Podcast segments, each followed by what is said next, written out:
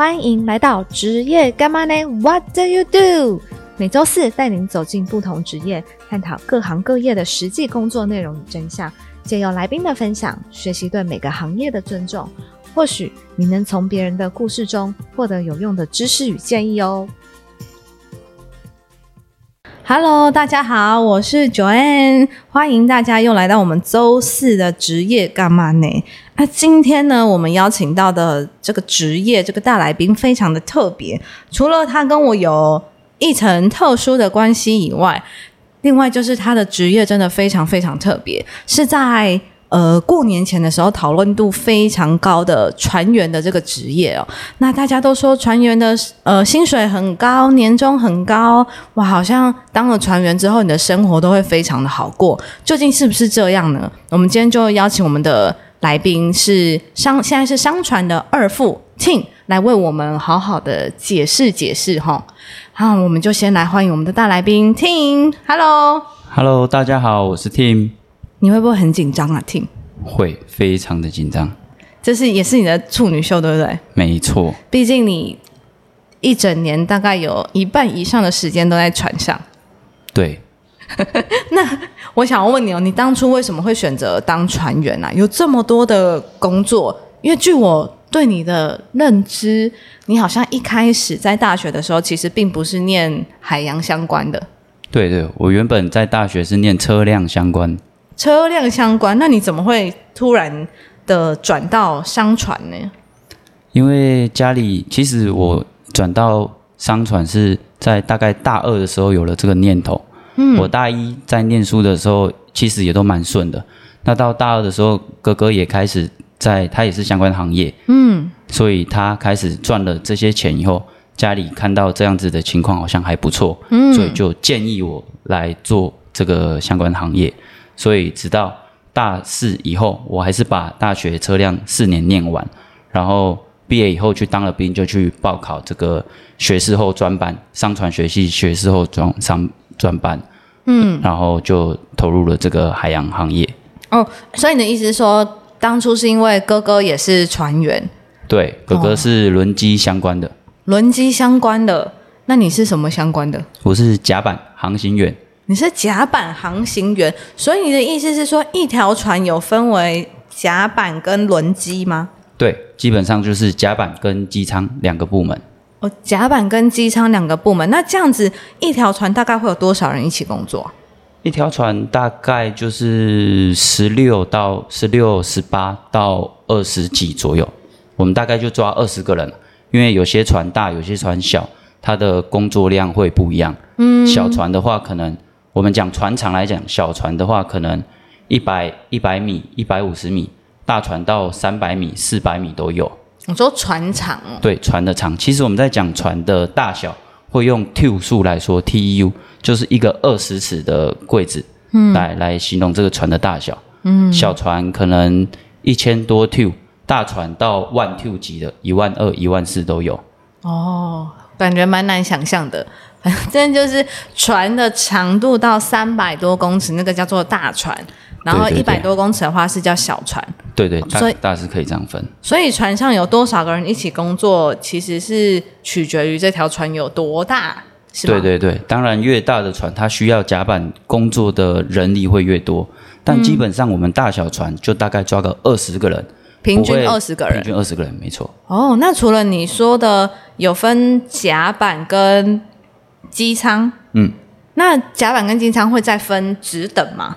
会会会，像以我现在的工作来说，我是甲板，嗯，甲板跟机舱又分甲级跟乙级，那我是属于甲级船员，就是算是 officer，嗯，然后甲板又会分甲板工作的 bosun A B 跟实习生，这个是叫做乙级吗？对，乙级就是 bosun 就是水手长，那 A B 就是干练水手。O.S. 就是水手。嗯，那我的职务的话，我是二副。嗯，那以船副来说，从船长下来一路下来，船长、大副、二副、三副。那我现在只等是在二副的位置。甲板跟机舱都有分甲级跟乙级。对，所以你是甲板的甲级。对，那甲级的话就是船长、大副、二副、三副这样子。对对对。那乙级的话就是比较偏水手方面的。对，那乙级的话，水手方面基本上就是负责甲板所有的保养工作，因为一艘船是铁做的嘛，所以它肯定铁做的，我们在海上航行就会有生锈部分要去做保养，生锈了就要除锈、保养、敲锈，还有基本的清洁。嗯，大概以及就是做这些工作。嗯，那甲级我们基本上又分航行跟靠港。我们航行的话，就是指航行班。那靠港的话，我们就是指码头班，就是一般的装卸货工作，我们也是在那里值班。那你说的工作内容的话，像我们在航行上就是开开船嘛，对，就是在海上航行，可能到 A 港到 B 港，那一路上就是一直航行这样子，当四个小时、四个小时的班，我们一个航行班就是以四个小时来分，那我们一天。就是值两个航行班，这是基本，最少就是值两个航行班航行工作。嗯，哦，所以是说你们的工作有分航行班跟码头班。航行班的话，就是在海洋上面，就是你们要从 A 港到 B 港，对，开开的那个执行叫做航行班。对，然后靠港的话，就是叫做码头班。对，就是要负责装卸货这样子嘛。对对对，你们要去装卸货吗？我们不用装卸，但是我们要去看装卸货的情况。嗯，因为可能大家对这个装卸货到底是装什么货不太了解。嗯，那大家总会在马路上看到那种货柜车，一柜一柜那种长方形的柜子嘛。嗯，那个就是会载到码头边，到船上会有吊机把那个柜子吊到船上。那这个动作叫做装货。有装货，当然也有卸货。我们码头到 A、B、C、D 码头。那会有装货，会有卸货，卸货的柜子一样会从船上抓到码头边的货车。嗯，那我们的工作就是去看，在码头的时候去看这些装卸货的情况，他在装货有没有把柜子装在对的位置，有没有任何损坏的情形，可能柜子破掉啊，或是没有做到定位，或是那个装卸绑闸的部分有没有做好固定的部分，就所有的这一切是我们甲级跟乙级都要去做。做的这个，你们有点像是监工，是不是？对对对，其实算是监工，确认这些装货都有到定位，嗯，整个装装货计划是没有问题的。所以码头会有码头的所属的工人去做这些装卸货的动作，对。然后你们就是在旁边监工，然后确认他有没有在这个柜子有没有在对的位置上。对对对，包含我们以及船员。也是负责这个监工的部分，他们在现场一发现有任何问题，就是回报我们在办公室值班的甲级船员，我们再去做处理的部分。万一这个过程中真的有卸有敲到我们船上的东西敲坏了，或是柜子上有坏掉，我们都要去做拍照，然后去写报告做后续的处理，这样子。哦，理解。好哦，那你刚刚有提到你们一天是要值两个班，对，然后是分四个小时跟四个小时，这么特别哦。为什么要这样子分呢？因为我们一般在陆地上工作时间的话，就是连续八个小时。嗯，对。那为什么你们要分四个小时跟四个小时？为什么分四个小时、四个小时？因为航行班是一个需要很高专注力的工作。嗯。那如果你想象一下，我们连续八个小时都做这种高专注力的部分，肯定人会垮掉。嗯。所以在法规上，其实都是根据法规而来的。法规规定我们航行班要值多久，然后必须休息多久，这其实在法规上都是有规范的，我们要遵照这个去做。就海洋航海的法规吗？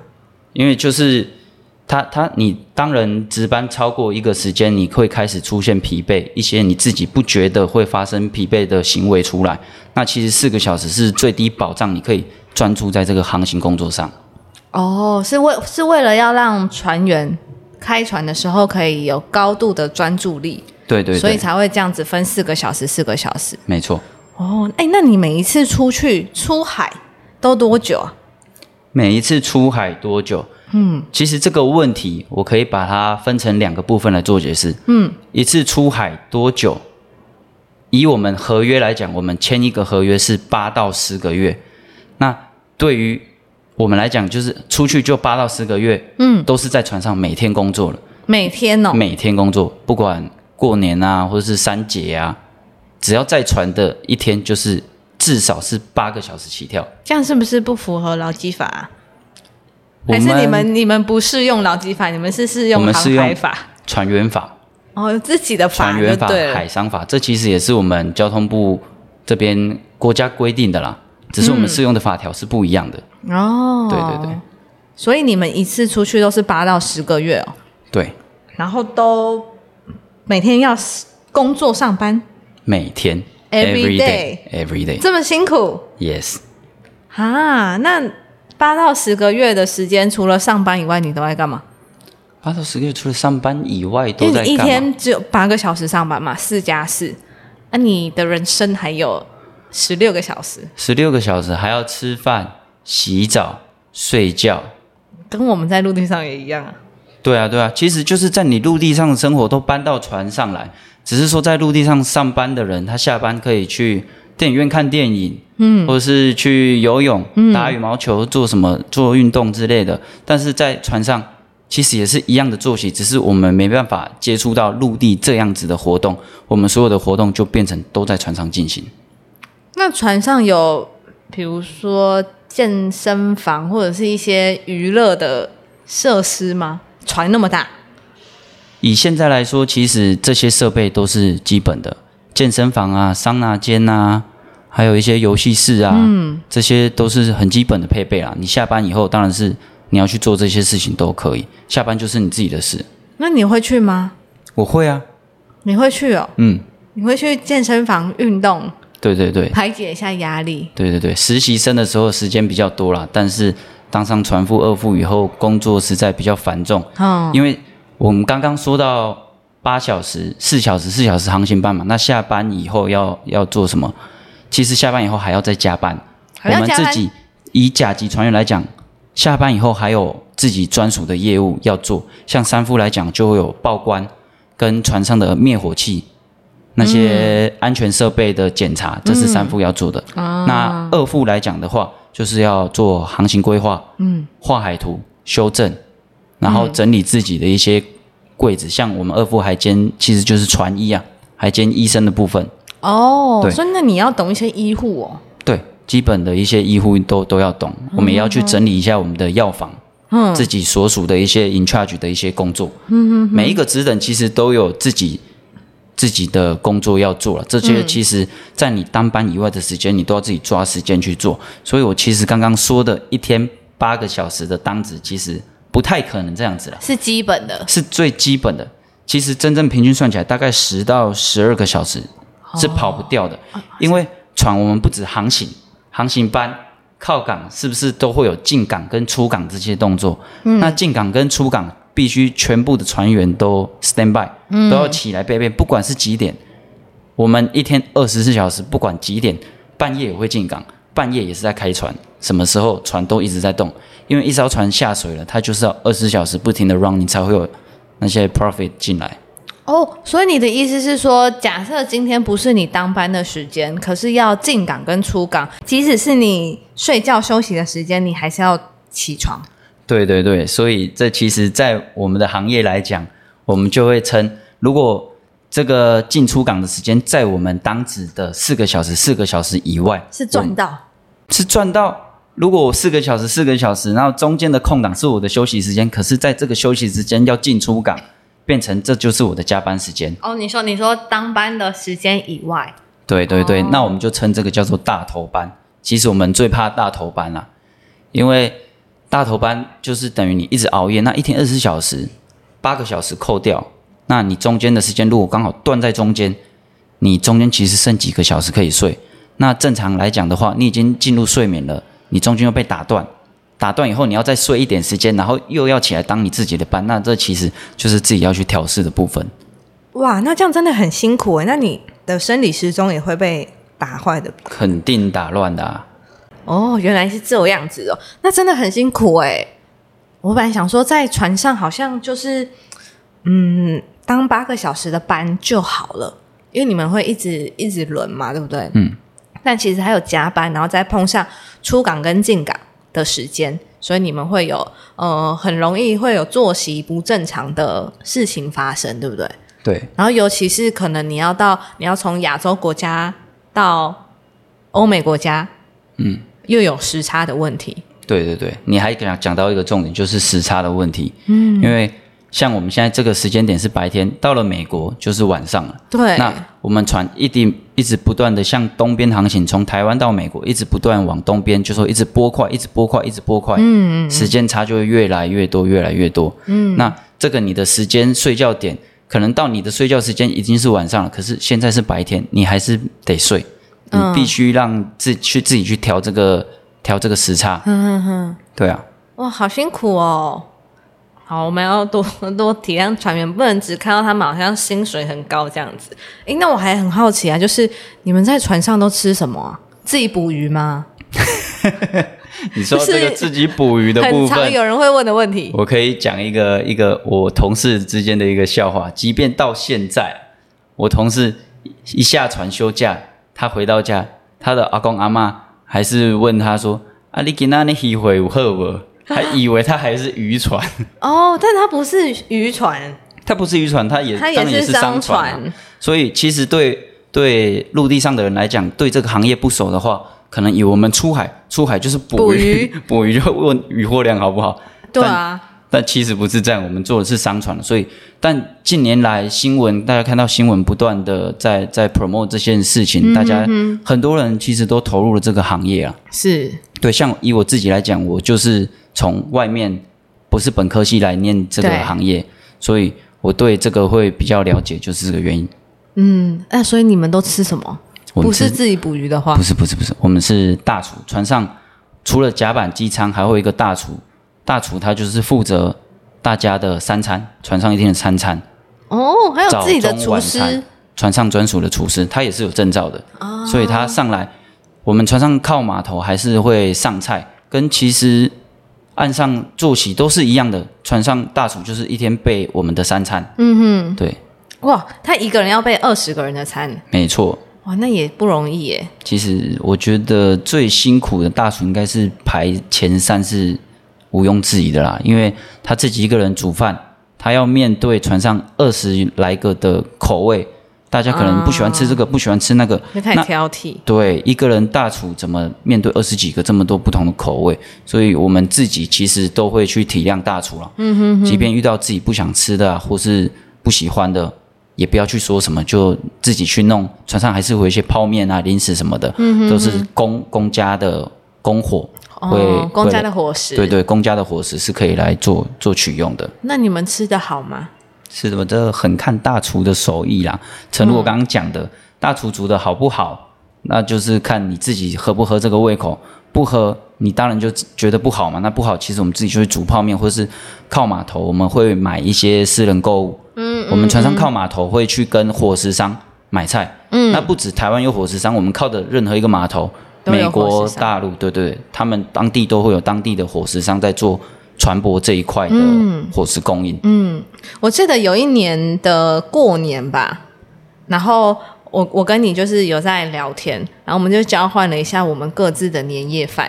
然后那时候你那一艘船好像刚好就是碰到非常厉害的大厨，然后你拍给我那个年夜饭，我想说天哪，这个真的是餐厅等级的哎。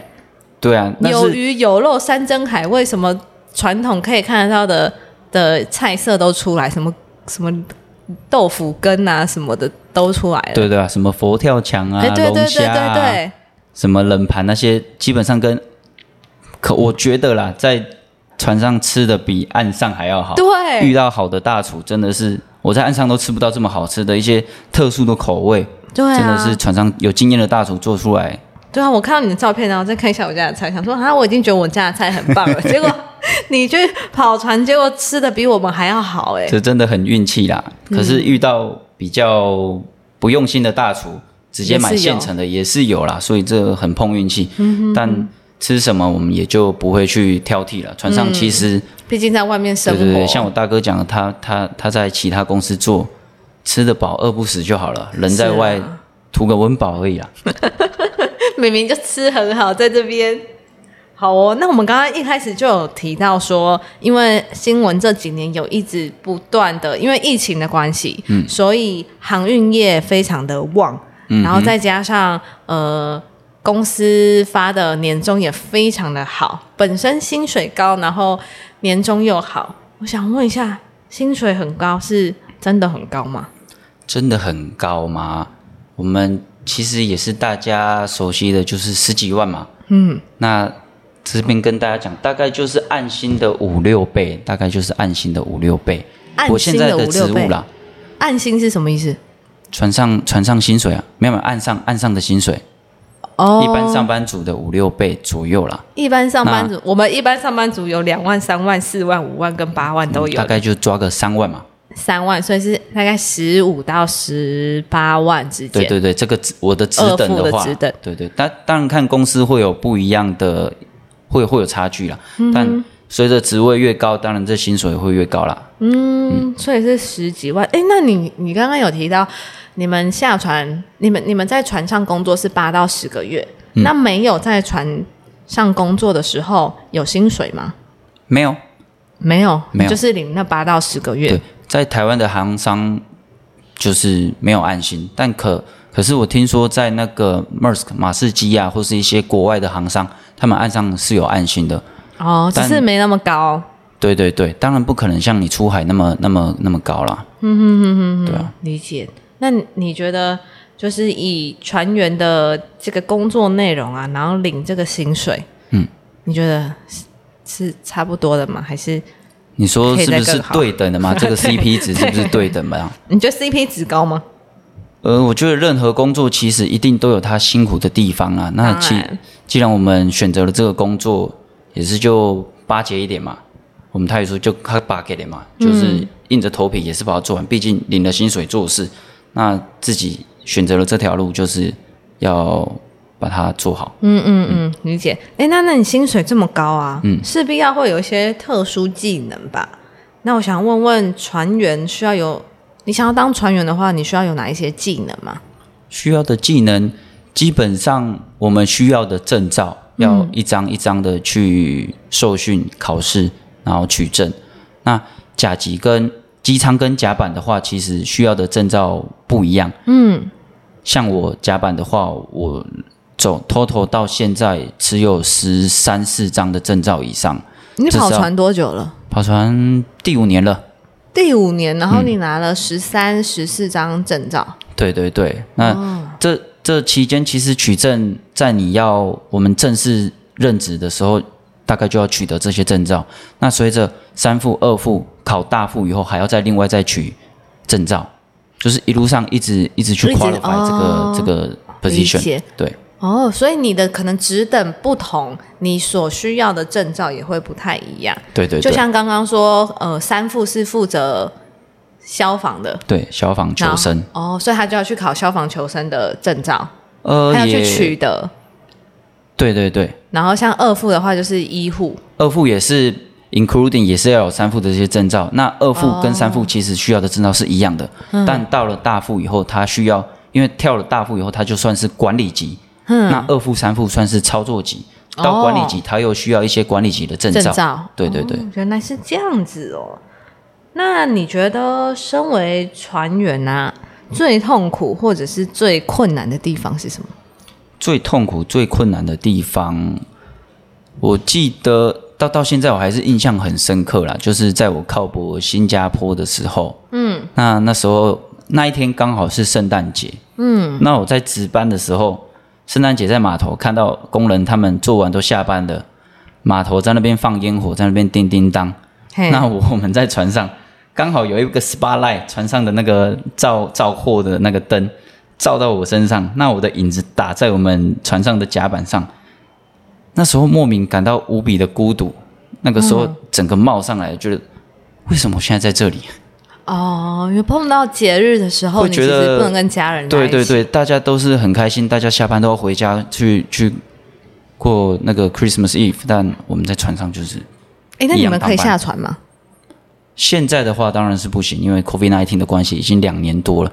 那在这之前的话，其实靠岸我们都可以下去走一走，买买东西，体验一下当地的食物啊，哦，或者是一些民俗风情，对吧？这在是因为疫是蛮不错对没办法。现在这两年是比较辛苦的，更辛苦的时候了，因为我们在船上一些上班的一些压力啊，不管是面对上级，我们也是有面对上级的一些压力啊，嗯，因为我们上面大副船长对对我们的工作表现如果不满意啊，或者是有一些特殊的情绪发泄，当然一定是直接对下嘛。那我们能怎么样去排解这个情绪？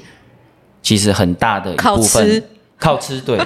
那另外一个就是可以下地去看一看啊，转换心情啊，这其实我觉得蛮重要的，因为人不是一直工作的动物，他需要适时的去排解情绪，包含跟家里聊天啊、视讯啊这些。哦，那你的生命中有我真的很重要哎，非常重要。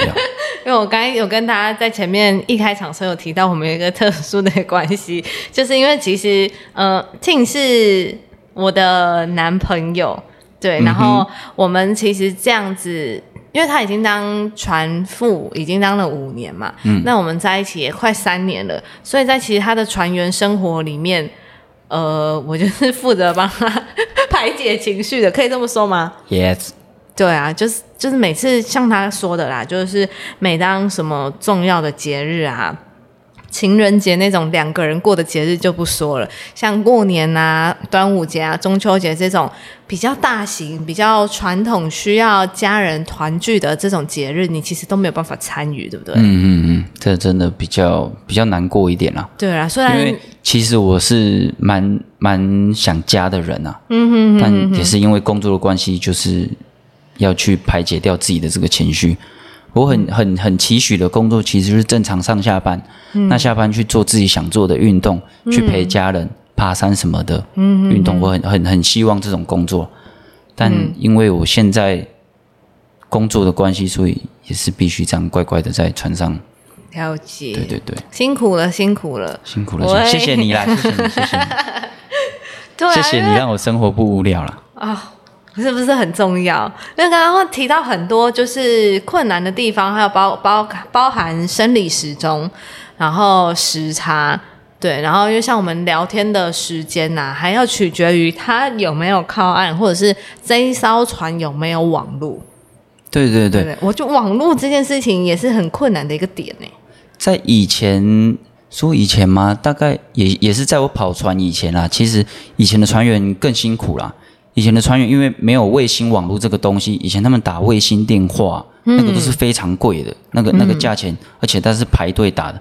其实到现在已经有低轨卫星了，我们船上的网络其实是二十四小时都可以用的。嗯，我们的 Face Facebook 啊那些 Line 都是可以视讯，都都没问题，就是要自己付费付费做使用。嗯嗯，所以其实联络上已经不是那么困难了，二十四小时其实是都可以联络。可是就是你要要上到比较新的船才有对对对，可是老船在我们公司的话，老船也是有一些 message 可以可以去做做传输，像 WhatsApp 可以去做文字讯息的传输，这也是二十四小时都可以做做传传讯的。但是你做通联啊，你很有经验哦。嗯，就是你知道很长网络不稳啊，或者是网络坏掉啊这种。讲到这里，我必须再跟听众朋友说一下，其实刚讲到这个时差的部分嘛，我们很长时候，像我在美国，我半夜我白天下班的时候，其实在台湾的时间刚好是半夜，可能两点三点啊，这个这个时间点，那我下班其实也是很想要找人聊聊天，就打给女朋友，就就打电话给她。那其实，在台湾她是半夜，她还是。手机拿起来就接了，还是跟我的聊，跟我聊天。哎，这真的是另外一半，也是嗯呃，也不能说辛苦的地方啦，因为就是因为你的另外一半就是过这样子的生活，做这样子的工作，那就是互相体谅啦，对啊，因为半夜有时候两点，我两点，有时候四点，有时候五点，就是要看他在哪一个国家。对，要抓到时间可以去做联系，不然我以前就是睡觉都是关静音的，现在都是要把声音打开，不然都接不到电话。对啊，而且那时间还不是固定的哦，因为我在船上当班的时间是固定的，然后我们船一直在开，一直在开，会有波钟的问题，时差会今天差一个小时，明天差两个小时，后天差三个小时这样子，所以可能就是他今今天是半夜十二点，那明天是半夜一点，后天是半夜两点。换成在台湾的你是这样子，对，然后有时候可能还会因为他的那个职等不同，比如说三副跟二副当班的时间不一样，我要配合的时间也不一样。对对对，对，这是我觉得这呃，身为船员的另一半比较呃不容易的地方啊，就是双方也都不容易，因为工作时间是这样，然后生活作息是这样，就是只能、真的只能互相体谅。嗯，对。然后还有什么？我还想到一些什么特殊的，我们在相处上比较特殊的。特殊的问题哦。对，你是不是不是有很多朋友，就是听到就是船员，如果要介绍一个女生给一个船员认识，女生都通常都不会想要。诶，这不一定哦，不会想要。诶我也是听过很多想要，因为船员其实没有什么，就是大批斗，有有薪水高嘛，可是都不在身边呢。都不在身边，那钱钱在就好啦。有些我听过都是说 啊，你最好都不要回来，你就一辈子在海上就好了。我觉得那好可怜哦，那个他完全就被当那个那个摇钱树了。哦，那是因为他的钱有到另外一半那边啊，哦，哎，你这个说什么意思？哎，什么意思？就是薪水高很重要，但是呃，就像刚刚你有提到的，人不是一直工作一直工作，嗯其实还是要有适当的休息啊、适当的休息，然后跟不管是家人啊，还是另外一半的陪伴都很重要，嗯对不对？好了，那那你有没有一些建议可以给，就是想要成为船员的人？给船员的建议哦。嗯，想要当船员的，第一个，第一个必须有非常大的决心跟体悟，因为在船上工作，像我刚刚讲过的那些内容，不是说你下班了想要回来，想要去个电影院，想要去干嘛？你如果是这么喜欢 outgoing，这么这么下班就要去哪里玩的人，在船上你可能会受不了。第一个，你要培养自己的兴趣，不管是看书、看电影，嗯，对，我们撇除那些，因为你我们下班以后其实都要一直往上晋升嘛，那你往上晋升一定要读书嘛，什么？那这基本的这我们不谈。嗯，那除了这以外，你还是要需要自己调野身心的一些事情，比如说我刚讲的看电影，或者是有些人会在船上写心经，哇！对，哎、可是你网络上面有电影要怎么看？又没有网络当然，是载下来啊，或是我们去跟伙食商买菜，他其实也会提供船上硬碟，那会有几 T 的电影可以让我们在船上看。那其实真要看看不完了、哦。但是我觉得还是必须要有自己的一些兴趣，兴趣在啊，嗯，对啊，理解。你说就是因为船上太无聊，所以要有培养自己的兴趣，去消磨那些时间，是不是？对对对，所以第一点我我说了嘛，就是需要很强大的决心，我一定要上船工作。嗯，那这个决心会让你会不会继续在这个行业待久的很很重要的原因。第二个就是需要家人或朋友，不管是老婆啊、女朋友或家人的支持，一定要有。嗯，因为这个没有，其实对我觉得这个是心灵支柱很大的一部分啊。嗯嗯嗯，因为家人支持你，他才会照顾好自己，不让在船上的你担心。嗯，因为像我在船上工作，其实我最害怕、最害怕的是家人出了什么事，嗯，而我不知道，或是我即便我知道，但 I can do nothing, I can do nothing，、我我什么都不能做，嗯，我只能在那边干着急什么。那这是自己一定要去消化的部分，因为就我自己来讲，其实我在喘的时间，我的阿嬷走了。你也没办法。也没办法，我就后来得知，那也就自己难过。那这也没办法，因为我们工作就是这样子嘛，是，家人的生离死别啊，或者是朋友的婚礼啊，都这都到不了，这是没办法，除非刚好这在你休假的时候发生。嗯，对，那你可以去处理。那如果在船上，那你知道岸上的什么事情，其实跟你没什么关系了。有时候我在船上，我反而希望家里什么事都不要告诉我，嗯，让我安全安全的把这个合约走完，嗯，再来下船，再来好好的处理这些事情。对，因为在船上，你我们我们船上其实工作很重很重，嗯，我们的行业来讲，在船上 loading 非常重，嗯，那如果又多了这些事情来担心，真的整个人会会，我觉得会垮垮掉了。哦，是不是有些人就是会承受不了，然后就对对跳下对对去这样？对对，其实我有我在船的这这五年，蛮多这些事情发生的，大陆的也有，台湾的也有，嗯就自己想不开，然后就就就跳下去了。哇 这个是蛮可惜的对我觉得，部分啊。我觉得这算是一个蛮高压的工作。很就是薪薪水高是一回事，但是在心理上面的压力其实非常的大。对对，对啊其实撑过了就是你的嘛。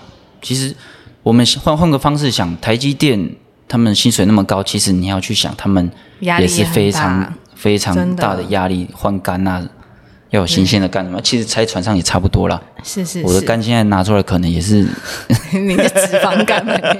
脂肪肝。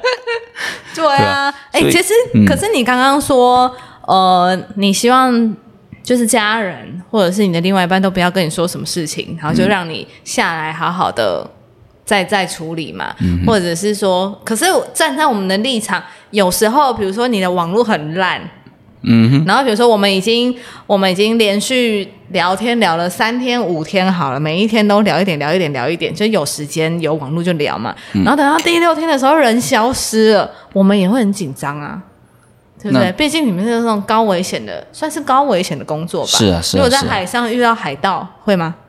海上遇到海盗，我还真有碰过诶。我在实习的第一条船，然后到到红海那边，嗯，就就真的有遇遇到到海盗他们其实晚上是海盗，那他们白天是渔夫，哦，晚上拿个枪起来就变海盗了。因为其实其实他们也不想当海盗，你知道吗？因为近年来就是他们捕鱼的的范围一直被被压缩了，嗯，那他们逼不得已来当海，就就我知道是这样了。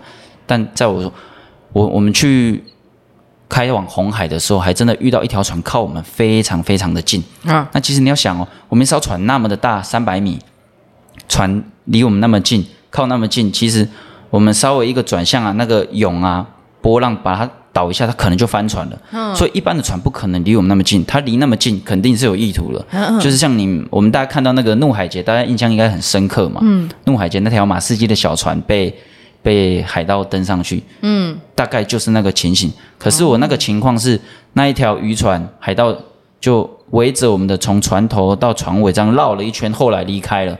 但我们那时候是有指海盗班的，就是左右各会有瞭望瞭望的人，正派瞭望的人员来看着他们。嗯，那他就离我们非常的近，他靠到我们几乎从驾驶台看不到他们。我们驾驶台非常高，大概十几楼这样子，看不到他们。后来离开了，我们大概猜得出原因，是因为我们船太高了，嗯，太高了，爬不上来他们爬不上来。哦，其实不像怒海劫那样，怒海劫我们看到那一条船啊，其实它的那个从海面到船上的高度，那一条是马士基可能是最小的船啊，嗯，找那一条船来拍，才有可能把那个三五米的直梯跨上船边嘛，嗯，海盗爬上来。那现在我们这个船，然后是我们真要让它上来，还真不容易，真的有危险。解。所以是上不来了。他们大概就是看一看，找有没有机会上来啊，看一看没有机会就走了。哦，所以你是说这个这个世代海盗也不好当？海盗不好当，他们只能去找一些像游轮那些船船边离海面的，船离海面比较低的，他们可以上去的。嗯那那其实。那种船公司也都会去雇佣武装保全啊。那有保全在船上，其实他们看到有人持枪那里。海盗也是人啊，他也是嗯会怕死的。他看到有人在那边持枪，也不敢轻举妄动。了解了解。哇，那真的真有这个经验啊！你刚才讲到这个，海盗会危险，然后或者是说什么经过什么台风，嗯，然后船晃的不得了，这种这种也很恐怖哦。因为我看过他拍影片，然后东西全部都都这样晃来晃去，然后掉在地上，然后你还把一台那个电脑荧幕摔坏，对对对不对对对对你讲的也是在我实习的时候发生，因为在实习的时候刚上船，什么都不知道，船头船尾都不知道在哪。嗯，那上船那个时候刚好我们船遇到台风，嗯，那我们就非常也也很不幸的离台风我们躲不掉，嗯，离台风很近。那我记得那时候我半夜的时候在在船上睡觉，那时候我实习生嘛，嗯，那时候我休息，半夜我就突然摔到地上，我就醒来了。嗯，然后我全部的东西，行李箱啊，所有的水啊、电啊，就突然全部往右倒，然后过几秒又全部往左倒，就这样一直连续连续左右倒。我把它整理好，又倒，整理好又倒。嗯，我那时候真的吓到了，我才知道说为什么船上所有的东西都要固定，嗯，因为其实有它的道理在。你遇到这种浪涌浪很不好啊，或是台风啊这种东西，其实你人招架不来。那时候我们能做的唯一就是把自己靠在床的那个角落边边，把自己顶住，不要让自己滑就好。嗯东西就让它滑，等台风过了或者是涌浪过了比较好了以后，再说来整理。你那整理都没用整理。不完的。对啊，哦，哎、很危险呢。嗯，那如果说假设你今天像你刚才从床上掉下来受伤了，嗯，你除了找二副，二副可能就顶多是帮你处理一些小伤。消消毒、包扎一下。那如果真的有比较严重的伤，比如说呃手断掉了、切到手，或者是有一些比较严重的伤害的话，怎么办？哦，你讲到这些要注意的事，其实也是自己要衡量的啦。因为在船上，其实小病只要可以吃药的，那其实都不是问题。最怕的就是一些需要开刀、紧急处理、中风这种、这种事情，船上处理不了的。嗯，你我们如果船在沿岸来讲，就是离岸可能十几海里、二十几海里这种比较近的，嗯，岸边还可以叫直升机。我们如果到了日本啊，或是大陆或台湾，其实这都有签协议的，当地的那个那个 RCC 就是救援队就可以马上派直升机调到当地救援，直接处理。但如果我们在太平洋中间，那就不好意思了，就只能看你自己的造化了。所以就忍，然后忍到在船上要非常非常注意自己的安全，嗯，因为自己的安全只有自己能照顾。你要去发掘可能的危险，自己去把这个避掉。嗯嗯，船上其实是人命安全第一。嗯，哇真的很辛苦哎、而且我觉得我觉得挺不容易的啊，就是从身心灵这这这方面你都要自己照顾的好，身体你要让自己尽量的不要受伤，嗯。受伤就是很麻烦。如果刚好有直升机可以救援的话，还算小事，但如果真的是在海中央，你没有办法得到任何救援，你就只能自己忍耐。对，真的非常非常不容易啊。然后心灵层面的话也是啊，就是你没有办法跟你的家人团聚，没有办法跟你的另外一半，就是无时无刻的获得第一手的资讯。那你在船上有一些情绪，你没有办法发泄的时候，嗯嗯该怎么办？这都是自己的心灵、心理层面要非常的强壮、坚强，对不对？对，哦哎，我觉得领这个薪水，嗯，值得啦。值得吗？呃，你你们是应该要领这个薪水，值得啦，值得。对啊，对啊，对啊，因为真的我觉得挺不容易的。那很很长时候，我们都会看到哦，船员的薪水很高，但是后面会有这一些的状况，其实是我们一般人不会知道的，嗯只有你船员，然后跟你的亲朋好友会了解这一些，对啊嗯然后可以体谅你们的辛苦，这样子。对不对？好啊，所以就是建议，如果听众朋友对于船员或者是海洋上的工作有兴趣的话，可以呃多查一些资料，或者是有任何的问题可以写信给职业干嘛呢？我们这里身边就有一个非常好询问的小伙伴，可以来解答大家。那今天呢，也非常谢谢 Tim 来到我们的节目，跟我们分享这么多，感谢你。不会不会，而如果我们听众有问题的话，我们会尽量在你在案的时候问你啦。OK OK，直接在这个节目下方留言，他就直接把讯息 pass 给我，我一有时间就马上做回复。对，问题然后我们尽量在最近这几个月回复啊，因为毕竟他他可能休息三个月、四个月之后就要上传了，他的网络我真的是不敢跟大家保证哦，这是体验过非常的可怕这样子。好哦，那今天非常的感谢你来到职业干嘛呢？分享船员的职业。嗯哼，那听众朋友，我们就下次见喽，拜拜。拜拜。